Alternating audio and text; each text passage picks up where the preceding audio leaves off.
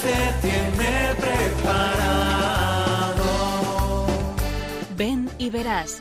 Hoy con las Cruzadas de Santa María en un programa dirigido por María José Luciáñez. Aunque sean muchas las preguntas. Muy buenas tardes, queridos oyentes de Radio María. Una vez más nos encontramos con ustedes en el programa Ven y Verás. Les habla María José Luciáñez y, como seguramente recordarán, los programas anteriores los hemos dedicado a San Juan Pablo II en aquellos discursos que realizaba durante las Jornadas Mundiales de la Juventud dirigidos a los jóvenes. El gran inventor de la Jornada Mundial de la Juventud mm, lo hizo precisamente pensando, como decía él, en que era un encuentro, eh, una ocasión para el encuentro con Cristo, para dar testimonio de su presencia en la sociedad contemporánea y llegar a ser constructores de la civilización y del amor. Pero claramente su objetivo, su intención en la Jornada Mundial de la Juventud era un objetivo misionero. Era dar a conocer a Cristo en los jóvenes que allí se congregaban, pero para que ellos fueran apóstoles, fuéramos apóstoles de la sociedad en la que vivimos, dar a conocer a Cristo. Esa era la inquietud fundamental que tenía Juan Pablo II, este gran santo. Mañana celebramos otro gran santo, San Francisco Javier, el apóstol de las, de las Indias, ¿no? el gran misionero, el patrono de las misiones, con Santa Teresa de Lisieux, que desde el convento, desde su Carmelo, eh, ofrecía su vida por los misioneros. Dos patronos, uno activo, otro contemplativo. En el fondo, los dos contemplativos, los dos activos. Porque San Francisco Javier fundamentaba su vida precisamente en la oración, como luego después veremos. Pues estas son las pistas del programa de hoy. San Juan Pablo II en la Jornada Mundial de la Juventud y San Francisco Javier, patrono de las misiones cuya fiesta celebramos mañana. ¿Qué Jornada Mundial de la Juventud vamos a recorrer en este programa?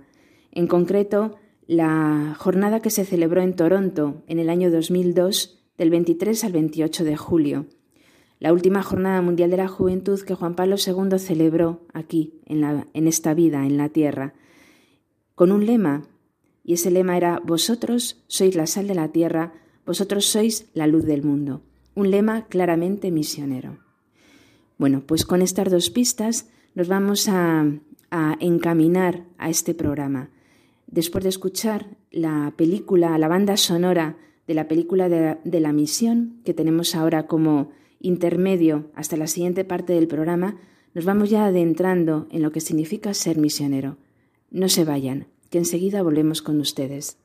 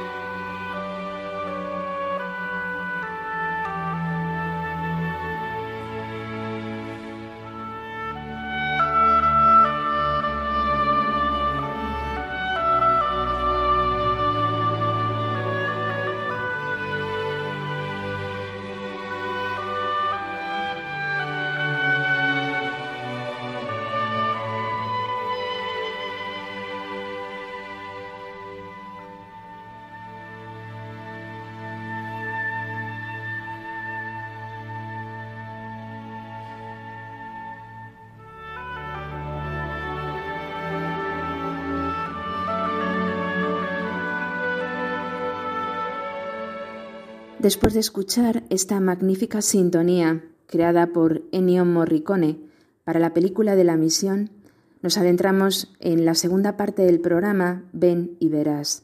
Sigue con ustedes María José Luciáñez y a mí personalmente esta película como que me habla claramente de las misiones fuera del, del lugar donde me encuentro, pero sabemos perfectamente que para ser misionero no hace falta irse a otras latitudes, es necesario ser misionero allí donde nos encontramos.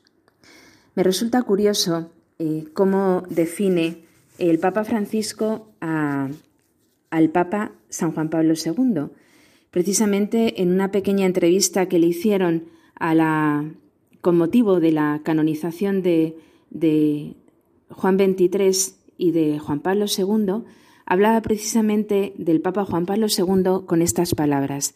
Están en italiano, pero son perfectamente inteligibles, ¿no? Cuando habla de que el Papa Juan Pablo II es el gran misionero de la Iglesia, es otro San Pablo, y claramente su misión, su ímpetu misionero, brota de, ese fuego que ardía en el interior de su corazón, el fuego de Cristo. Vamos a escucharle. Da Giovanni Paolo II ma viene a dire il grande missionario della Chiesa. È un missionario, è un missionario, un uomo che ha portato il Vangelo dappertutto. Voi lo sapete meglio di me, ma lei quanti viaggi ha fatto? Ma lei andava, eh, sentiva questo fuoco di, di eh, portare avanti la parola del Signore, no? È, è, un Paolo, è un San Paolo, no? è un uomo così, questo che per me è grande. E fare la cerimonia di canonizzazione tutti e due insieme credo che è un messaggio alla Chiesa. Questi due sono bravi, sono bravi, sono due bravi. Este mensaje ¿no? de la canonización de los dos papas al mismo tiempo, de Juan Pablo II y Juan XXIII, eh, es un mensaje, ¿no? porque habla de lo grandes que son los dos precisamente porque son misioneros. Esa es la inquietud que debe de prender en el corazón de todos los hombres. Volviendo a San Juan Pablo II, este gran misionero, como lo define el Papa Francisco, mm, comenta en este discurso de la Jornada Mundial de la Juventud de Toronto que la sal tiene dos eh, funciones. La primera es sazonar, es decir, da sabor. ¿Cuál es ese sabor? El sabor es el fuego ¿no? del que habla el Papa Francisco que tiene en el corazón eh, San Juan Pablo II, ese fuego viene de la potencialidad del bautismo. Y así lo dice el Papa. Es la gracia bautismal que nos ha regenerado la que prende en nosotros ese fuego, que debe de, de inundar a todos los que nos rodean, los primeros a nosotros mismos. El gran misionero de la Iglesia, Juan Pablo II. Dice también que la sal es el, como muy bien sabemos, es el medio usado habitualmente para conservar los alimentos. ¿No? Antiguamente las antiguas eh, mm, bueno, lugares donde se salaba el pescado para poder conservarlo. Pues así también eh, sucede en nosotros. Somos la sal porque tenemos que eh, conservar ese alimento que, mm, Cristo ha introducido dentro de nosotros en la vida divina por el bautismo. Tenemos que conservarla. Ahora, ¿cómo se conserva? Claramente en la vida espiritual no conservar no es mantener estático, quieto, porque esto a lo que nos conduce es quizá a perderlo. Conservar, como dice el Papa, es mantener íntegro el depósito de la fe, es decir, es formarnos. Formarnos no solamente de un conocimiento intelectual, ¿no? que brota de la lectura, de entender el mensaje, comprenderlo con nuestra razón. La formación viene también por un cultivo de la vida cristiana, una vida espiritual bien sazonada. Eso es mm, necesario, y a poco que pensemos en ello, lo comprendemos de sobra. Es necesario que nos formemos, formarnos en la vida espiritual, vivir lo que Juan Pablo II también nos indicaba en aquel discurso al comienzo del año 2000, cuando hablaba de que el cristiano debe de cultivar su vida espiritual, debe ser un místico, ¿no? decía en algún momento. Eh, era la, la, pedagogía de la santidad la que teníamos que cultivar en estos siglos, ¿no? después del 20, como él indicaba y indicábamos también en el último programa. Bueno, este aspecto es muy importante. Y para relacionarlo con San Francisco Javier y con los testimonios que vamos a tener en este programa, que como ya indicaba era San Francisco Javier y César Palacios, que nos acompañará después, vamos a ver eh, un pasaje muy interesante del Divino Impaciente, esta obra de José María Pemán, en la que relata ¿no? de una forma poética y bellísima lo que era la vida de San Francisco Javier.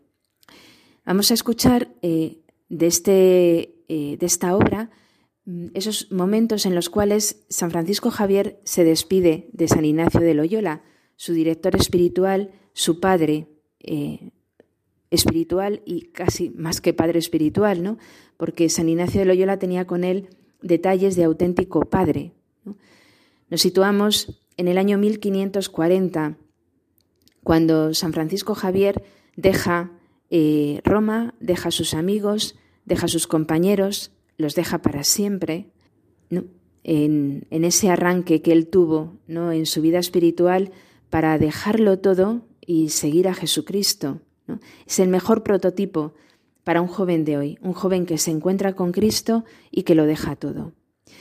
Por eso eh, creo que es muy, eh, muy consolador, muy aleccionador escuchar la vida de San Francisco Javier y lo vamos a hacer ahora de la mano de San, bueno, de San no porque no es santo, de José María Pemán, el autor del Divino Impaciente. Muy de mañana, el día 16 de marzo de 1540, Francisco Javier dejará la ciudad eterna, dejará a sus compañeros, a sus amigos más íntimos para siempre, para siempre palabra lindante con la eternidad. Ellos saben que esta despedida es definitiva, hasta la eternidad, y por eso se carga de emoción el último instante. Se abrazan como amigos entrañables y Javier se arrodilla ante Ignacio. Es Pemán, en su divino impaciente, el que pone poesía a esta escena entrañable. Javier de rodillas, con la voz empañada por la emoción. Ignacio, solo quiero que me deis por despedida la bendición y el consejo. Ignacio tiene en sus labios todo el cariño que ha sentido hacia este Navarro, al que tanto le costó conquistar. Con la emoción contenida dice, yo te bendigo, Javier. Que Dios bendiga tus hechos. La estancia se ha llenado de misterio. Todos en torno a Javier, que arrodillado, escucha los últimos consejos de su padre. A grandes empresas vas. Y no hay peligro más cierto que este de que, arrebatado por el afán del suceso, se te derrame por fuera lo que debes guardar dentro. La vida interior importa más que los actos externos. No hay obra que valga nada si no es del amor reflejo. La rosa quiere cogollo donde agarren sus pétalos. Pídele a Dios cada día oprobios y menosprecios que a la gloria, aun siendo gloria por Cristo, le tengo miedo. No te acuestes una noche sin tener algún momento meditación de la muerte y el juicio, que a lo que entiendo, dormir sobre la aspereza de estos hondos pensamientos importa más que tener por almohada piedra o leño. Cada mañana tendrás con la señora algún tierno coloquio donde le digas esos dolores secretos que a las madres se les dicen de modo más desenvuelto. Mézclame de vez en cuando en el trabajo requiebros y jaculatorias breves que lo perfuman de incienso. Ni el rezo estorba al trabajo, ni el trabajo estorba al rezo. Un instante de silencio. Una pausa para serenar las emociones Ignacio habla hondo, con toda el alma puesta en las palabras. El saber que serán las últimas palabras que se dirijan da inmortalidad a la escena. Escríbeme por menudo tus andanzas y sucesos, ni los agrandes por vano, ni los calles por modesto. Que de Dios serán las glorias y tuyos solo los hierros. Piensa que ya en esta vida no volveremos a vernos. Te emplazo para la gloria que para los dos espero por la bondad del Señor, que no por méritos nuestros. Mientras tanto, Javier mío, porque no nos separemos, llévame en tu corazón, que en mi corazón te llevo. Llévame en tu corazón, que en mi corazón te llevo. Fue la despedida de San Francisco Javier y San Ignacio de Loyola en Roma antes de la partida de San Francisco Javier hacia Portugal para desde ahí embarcarse hacia las Indias. Esta despedida de San Ignacio en el Divino Impaciente mm, corresponde completamente con, con, las pinceladas que San Juan Pablo II marca en este mensaje de la Jornada Mundial de la Juventud en Toronto en el año 2002. Grandes empresas son las que las que tenía Javier, las que tenemos cada uno de nosotros, las que tienen los jóvenes de hoy día. Grandes empresas de, bueno, de crecimiento humano, pero sobre todo de crecimiento divino, porque Dios ha colocado en el alma de cada uno una tarea, una misión. Y esa misión, como decía el propio San Ignacio de Loyola, mm, no somos capaces de concebir él decía, no sabes lo que Dios haría de ti si te pusieras enteramente en sus manos. Se lo decía San Ignacio de Loyola. Estas palabras de Ignacio prendieron en todos aquellos a quienes mm, dio ejercicios espirituales, a todos aquellos a quienes aconsejaba. Uno de ellos, San Francisco Javier, que, haciendo suyas las palabras de San Pablo, grita, ay de mí si no predico el Evangelio. Grandes empresas vas, decía el divino, el divino impaciente, poniéndolas en la boca de San Ignacio de Loyola. La vida interior importa más que los actos externos, porque mm, la vida interior lo que hace es hacernos crecer en el amor, y por eso las obras externas manifiestan lo que llevamos en el corazón, manifiestan el amor que tenemos dentro. Decía Juan Pablo II en Toronto que la fe es una decisión personal que compromete toda la existencia. Toda la existencia, lo de dentro, lo de fuera, mi ocupación, mi apostolado, mis amistades, mis relaciones, todo eh, está integrado por la fe que brota del interior de mi corazón y que lo inunda todo. Por eso, la vida interior importa más que los actos externos, es reflejo del amor que se lleva dentro.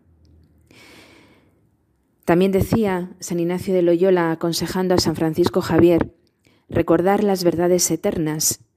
Quizá ahora, en esta pandemia que estamos viviendo, mm, quizá ¿no? la, vivencia de la muerte, de la enfermedad, de nuestra fragilidad, nos debe de ayudar sobre todo a recordar esas verdades eternas que, que enmarcan la vida del hombre y la engrandecen.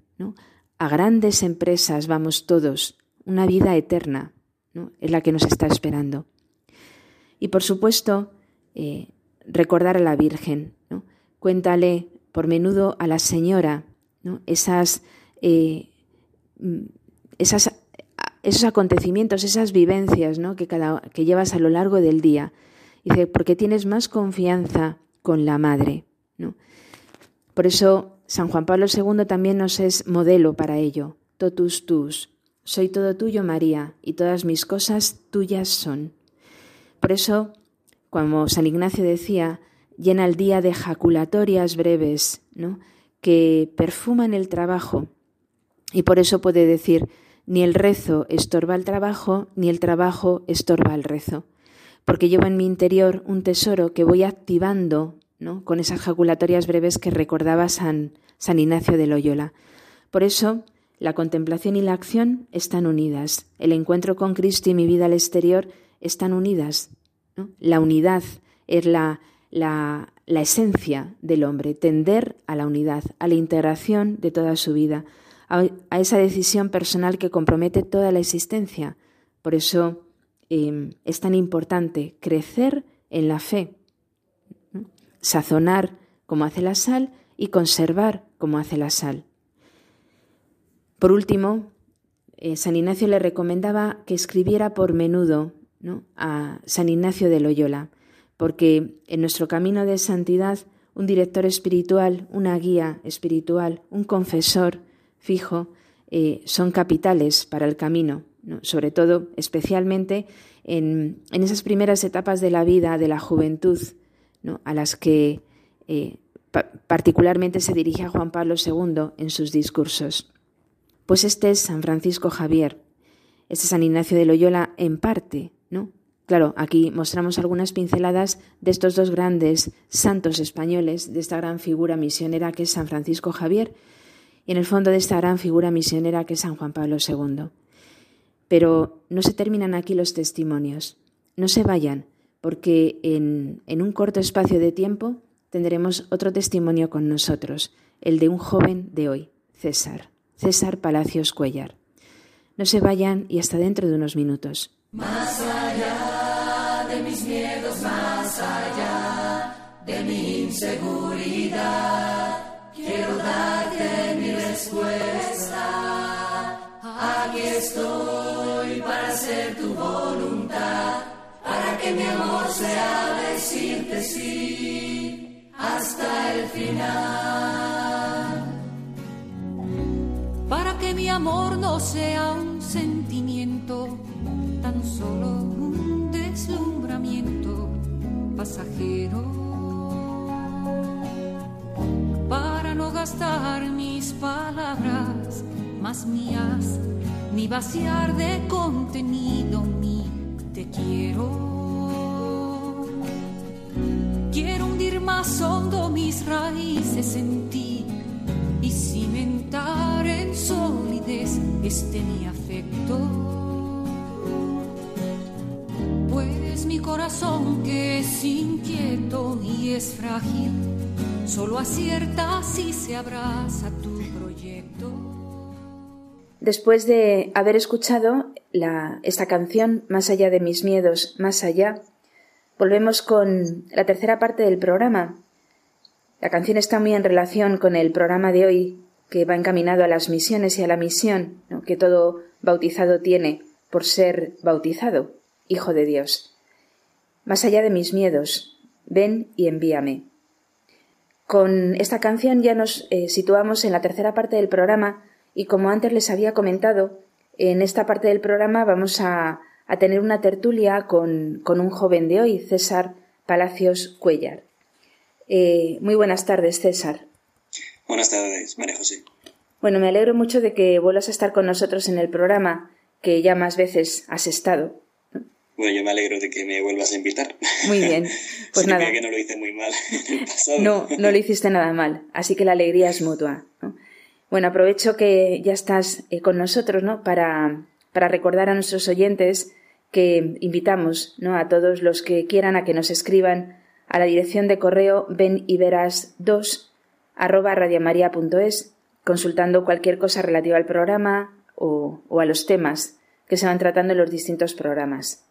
Bueno, pues César, como ya sabes, ¿no? el, tema de hoy eh, se centra especialmente en, el discurso que Juan Pablo II, San Juan Pablo II tuvo con los jóvenes en la vigilia de oración de la JMJ de Toronto, que mm, se titulaba, como muy bien sabes, ¿no? Vosotros sois los, la sal de la tierra, la luz del mundo. Entonces me imagino que, este discurso pues lo habrás eh, releído y que, bueno, no te sonará a chino, ¿no? Como posiblemente a algunos de nuestros contemporáneos les pudiera sonar con mucha tristeza, ¿no? No, no, eh, sí, sí lo conozco. Muy bien. Bueno, pues yo te quería comentar, bueno, eh, César Palacios, para que lo recuerden nuestros oyentes, estás haciendo un máster, ¿no? En biología en la Universidad Autónoma de Madrid. Sí, un máster en microbiología, exactamente. Ah, muy bien, muy bien. Y te quieres dedicar a la investigación, me imagino. Pues eh, de momento la idea es esa, porque sí, he pedido una beca de doctorado, eh, así que todavía estamos a la espera del de, resultado, pero bueno, esa es la idea. Muy bien. Es decir, es un joven de nuestros días, ¿no? bueno, en el fondo es igual que San Francisco Javier en el siglo XVI cuando estudiaba en la Universidad de París, ¿no? Y quería conquistar todo un mundo apasionante de sabiduría, ¿no? Bueno, aquí me gustaría hacer un inciso simplemente para avisar a los oyentes de que María José es bastante exagerada y, y, aunque sé que me tiene mucho cariño, pues ya me gustaría a mí ser la mitad de San Francisco Javier, pero bueno, igual que a mí, igual que a mí también me gustaría ser, bueno, la mitad o la tercera parte de San Francisco Javier. Pero bueno, mm, Dios pone los deseos, por lo tanto, será para cumplirlos, ¿no? Que los cumpla el Señor, ¿no? Sí, sí, sí. Bueno, Él lo quiere, así que vamos allá. Bueno, pues como has leído el texto, el Papa habla muchas veces de ser testigo valiente del Evangelio, ¿no? Y, como decía, pues él quería que en las JMJ, las Jornadas Mundiales de la Juventud, mm, bueno, las instituyó con el objetivo de dar a, conocer a Cristo para los jóvenes y, bueno, y dar testimonio de su presencia en la sociedad contemporánea de hoy y así pues llegar a, ser constructores, constructores de la civilización del amor. ¿no? Ese es un texto literal del discurso que, que formula en, Toronto. ¿no? Bueno, pues ser testimonio de Dios, dar testimonio de su presencia. Eh, no sé si tú tienes alguna experiencia ¿no? de cómo se puede ser eh, testigo de Jesucristo en el mundo de hoy. Pues mira, esto me recuerda me recuerda una cosa que eh, nos dijo el sacerdote ayer en misa, en la homilía. El sacerdote comentó que a los católicos nos pasaba algo muy curioso, que teniendo lo más grande de este mundo con nosotros, nos daba, eh, nos daba vergüenza, nos daba reparo, no ser católicos, pero sí manifestarlo, ¿no? O de reconocer pues, que uno hace oración, o que va a misa, o que es creyente simplemente. Y yo creo que es un acto de valentía bastante grande hoy en día el simple hecho de decir que tú eres creyente y decirlo en un, en un ambiente, sea mm, propicio o no, a, mm, bueno, pues a recibir esta, esta noticia. Ya puede ser eh, con tus amigos o en tu, en tu puesto de trabajo, pues simplemente decirlo eh, ya me parece un testimonio bastante, bastante grande, ¿no? Es como, como, una, como una luz que, que sale en medio de, de la oscuridad. El decir, pues mira, yo soy creyente, soy católico, voy a misa y considero que la Eucaristía es algo eh, bueno, es el regalo más grande que tengo en mi día, en mi día a día.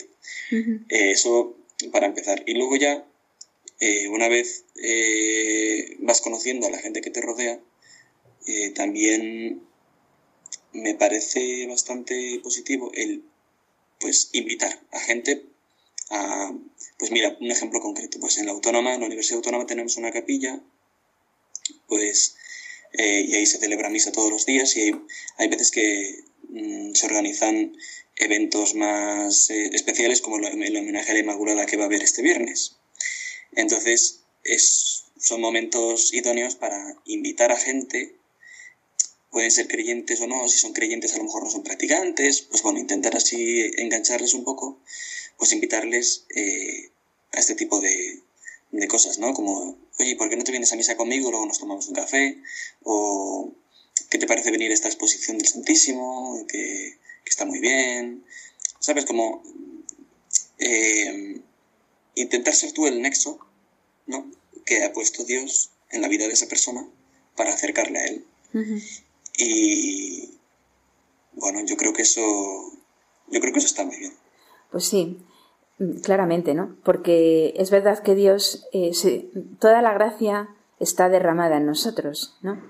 Pero necesita como acequias para que esa gracia llegue a todos los hombres de hoy.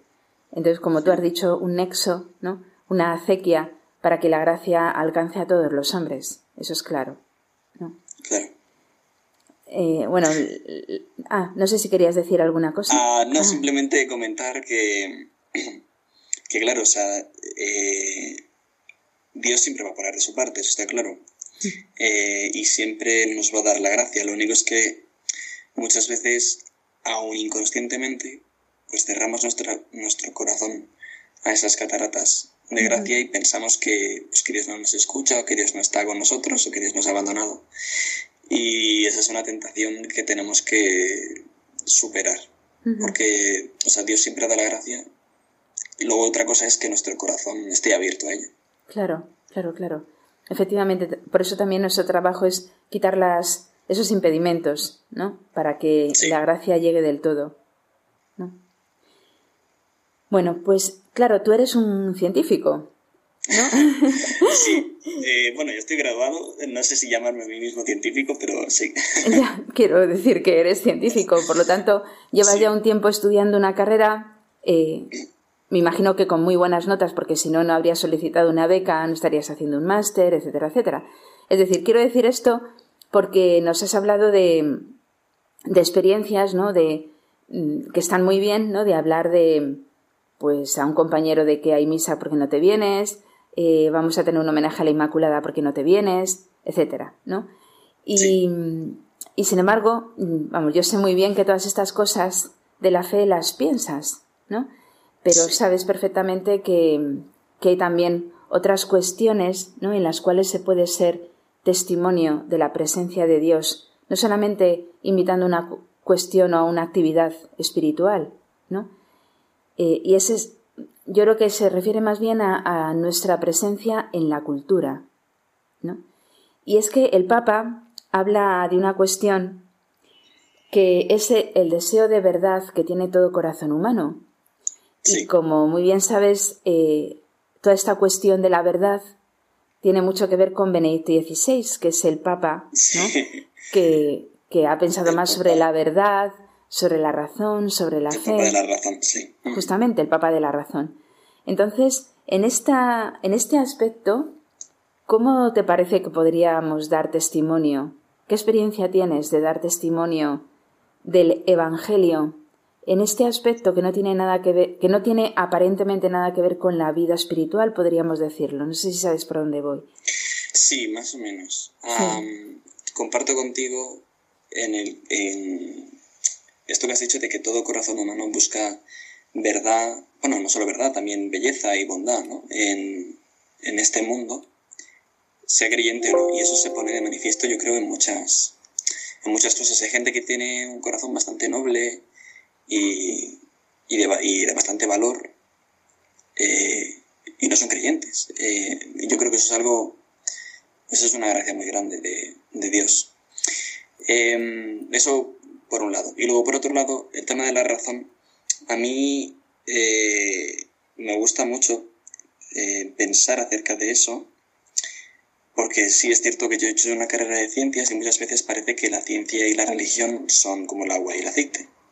Eh, y sin embargo no podemos estar más equivocados. La verdad es que cuando empecé a comprender lo mucho que se necesitan la fe y la razón la una a la otra, es como si se me abriese un mundo nuevo. Eh, yo pensaba que, que, la fe podía llegar incluso a lastrar la razón y sin embargo no es así. La fe ilumina la razón y la razón también eh, ayuda ayuda a la fe, ¿no? Ambas, o sea, no solo no son incompatibles, sino que se necesitan la una a la otra. Y esto en ciencia muchas veces te lo, te lo preguntan directamente como cómo puedes ser creyente y hacer una carrera de ciencias al mismo tiempo, si es algo irracional. Pues mira, es que yo creo que no hay algo más racional en este mundo que, que la fe. Y precisamente, em, a ver cómo me explico. Eh, Cuanto más conozco lo que la Iglesia nos enseña, más, más razones veo o más razones discurro para creer. O sea, esto de que la fe es un sentimiento mm, es absolutamente incorrecto. Eh, no es así. Y, precisamente la iglesia es la que te, la que te da una serie de razones muy, muy lógicas y muy bien fundamentadas para poder llegar a conocer a Dios, o al menos tener la conciencia de que existe algo, un ser superior, una dimensión trascendental que está fuera de este plano material en el que, en el que estamos viviendo, ¿no? Y, y cuando lo discutes tranquilamente y exponiendo razones, pues mucha gente, oye, a lo mejor no te lo reconoce, pero sí que se queda pensativa o al menos reflexionando sobre lo que le has dicho, ¿no? Sí. Vamos, a mí me gusta mucho. Además, como, como estudio biología, pues, hombre, el mundo de pues, los seres vivos y, y su relación con Dios, pues tiene, para mí tiene un cariz más especial que otras ciencias. Sí, sí, estoy totalmente de acuerdo contigo. Cuanto más, eh, bueno, eso, la fe y la razón se ayudan, se ayudan completamente. Pero bueno, no iba por aquí en el fondo el texto de Juan Pablo II, claramente, pero en el fondo sí, ¿no? Porque mm, la fe compromete una vida entera y una vida entera eh, compromete también a la inteligencia. Y entonces Dios no, no, nos va a pedir nada en contra de nuestra razón, ¿no? En, la fe es claramente, eh, bueno, una vía muy interesante y que además, y un campo muy importante que tenemos que evangelizar. O sea, evangelizar no es solamente, ¿no? Eh, pues eso, invitar a misa sin más. Es que compromete a toda la persona y invade a toda la persona, ¿no? Aquello que queremos. Mira, esto de la inteligencia me recuerda una frase que leí hace poco. Sí. Eh, en un libro precisamente de, pues, de un sacerdote jesuita que se llama el padre Morales, Tomás Morales, que decía que el hombre es la perfección del universo, pero la inteligencia es la perfección del hombre, porque por medio de la inteligencia eh, conocemos a Dios. Pero no se queda ahí, sino que dice que eh, siendo la inteligencia la perfección del hombre, el amor, mejor dicho, la caridad, ennoblece esa inteligencia. Simplemente como apunte. Como apunte, muy bien. bueno, no sé, César, eh, estamos tratando un texto de una Jornada Mundial de la Juventud. No sé si tú has participado en alguna jornada mundial. Sí, yo tuve la suerte de acudir a la JMJ de Cracovia en 2016, que fue justo el verano entre mi segundo de bachillerato y primero de carrera, o sea, final de colegio, principio de universidad. Y, y precisamente muchas de estas preguntas que, que hemos resumido antes de sobre fe razón, sobre el papel que tiene Dios en mi vida, etcétera, etcétera, pues, eh, pues me las pregunté mucho, me las pregunté mucho en este verano, sobre todo en la, en la JMJ, o sea que, y bueno, luego a lo largo de la carrera pues he ido encontrando respuestas. O sea que tu paso, tu paso por la universidad te hizo encontrar muchas respuestas. Sí, sí, sí, sí, totalmente. Sí, bueno. Sobre todo gracias a, bueno, la asociación, gracias a una asociación universitaria que se llama Asociación EUC, Encuentros Universidad de Cultura, que, bueno, la autónoma tiene, pues tiene una, ahí está ahí la asociación y, y bueno, pues debatimos eh, acerca de muchas cosas relacionadas con Dios y con, y con nuestra vida, que pueden ser más elevadas o luego también más cotidianas, que también es importante, ¿no? Como has dicho tú antes, de que evangelizar también supone estar presentes en la cultura. Claro. Y por tanto, pues, estar, pues, no solo, no solo necesitamos seminarios llenos, sino también gente creyente y dispuesta a entregar su vida a Dios en una aula universitaria, en, una, en un centro de investigación, en, la política, eh, etcétera, etcétera. Pues sí, sí, sí. En todos los estratos de la sociedad, sí, efectivamente. Eh, bueno, ¿y cuál fue tu experiencia de la JMJ en Cracovia? Pues, em, como te digo, fue una experiencia muy bonita eh, además también me gustó mucho porque, claro, tenía mucha relación con el, con el Papa Juan Pablo II. Y, y, con todo lo que hemos estado hablando de él y de esta llamada a la misión, pues, pues pude conocer a mucha gente de muchos países distintos y de muchas partes de España también. Y, y bueno, es increíble como, no sé, como yo sí recuerdo, recuerdo eh, estar en el, en el, no me acuerdo cómo se llama, Campo de la Misericordia. sí, sí, sí. Sí, sí. Con la, en la vigilia del Papa. Pues bueno, una extensión enorme, pero totalmente repleta de gente. Y a mí me asombró cuando lo vi, eh, pensé, wow, todo esto es por una persona, que no es el Papa. Claro. Aunque sea para encontrarte con el Papa y hacer, mantener una vigilia con él, o sea, todo el mundo está ahí solo por Dios. Entonces, eh, pues bueno, ahí empiezas a, a darte cuenta de que tu fe no es un mero complemento o un accesorio No es algo de, bueno, pues voy a misa el domingo y ya aprovecho y después salgo a tomar algo antes de la comida. Mm, no, es algo que implica toda tu vida y que si estás dispuesto a darla, pues implica más allá de esta vida. Pues sí, efectivamente. Bueno, eh, ya se nos va a ir, se nos va acabando el tiempo más rápido de lo que pensábamos. ¿no? El Papa Juan Pablo II pide, pide una santidad joven, ¿no? Eh, hace una llamada a los jóvenes para ser los santos del tercer milenio. Eh, ¿Tú cómo crees que es esa santidad joven que pide el Papa Juan Pablo II? Bueno, y todos los papas y Jesucristo mismo. Pero esa santidad joven, ¿qué dice él?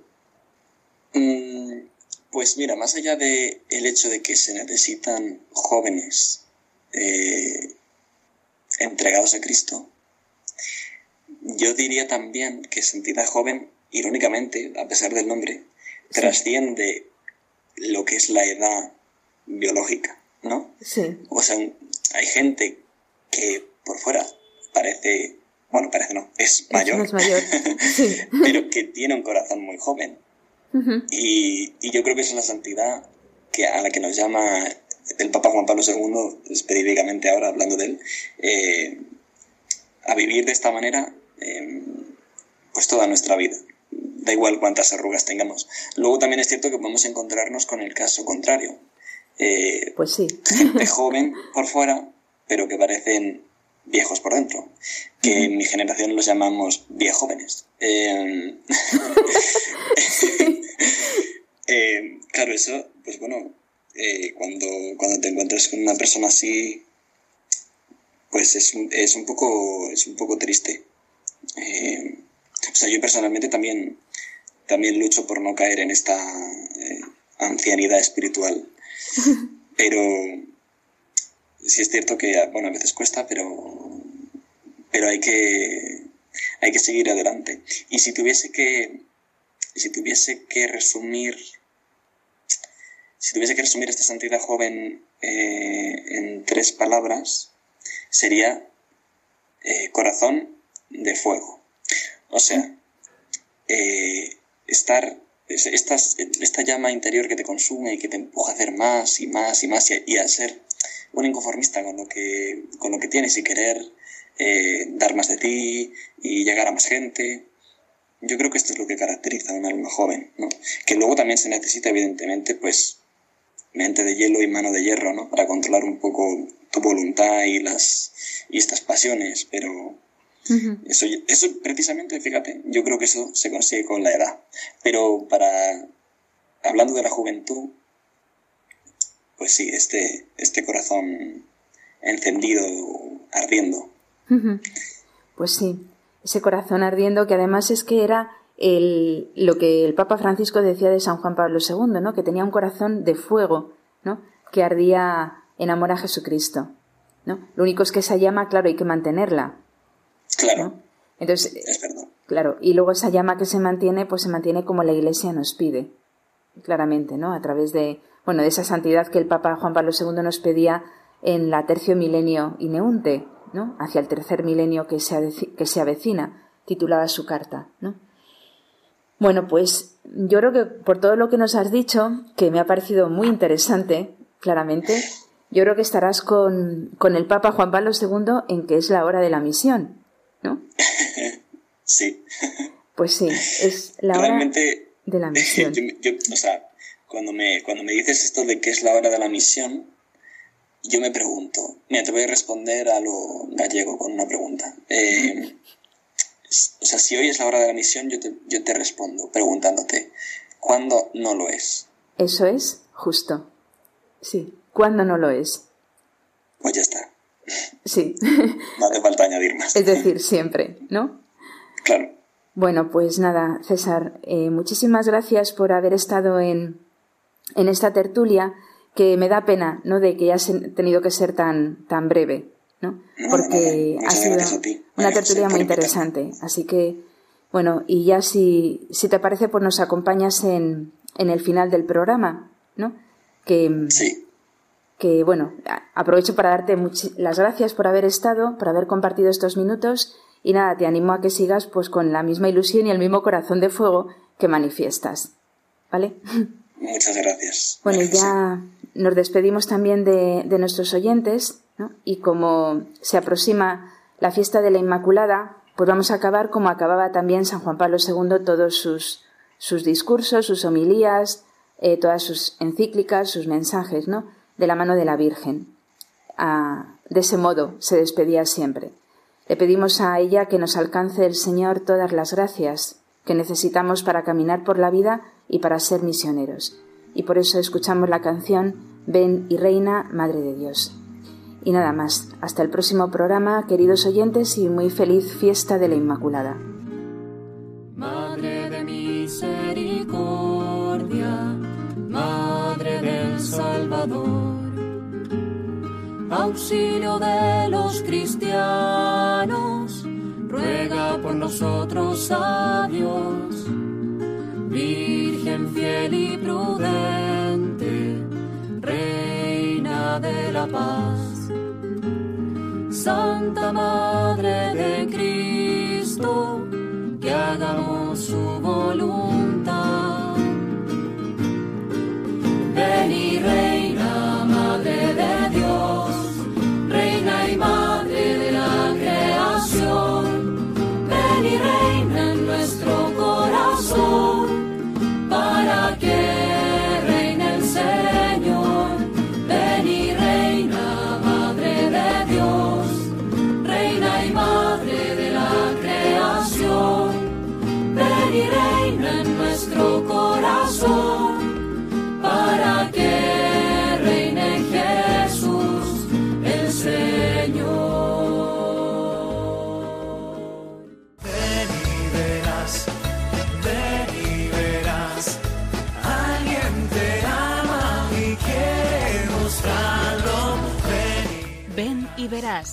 Hoy con las Cruzadas de Santa María en un programa dirigido por María José Luciáñez.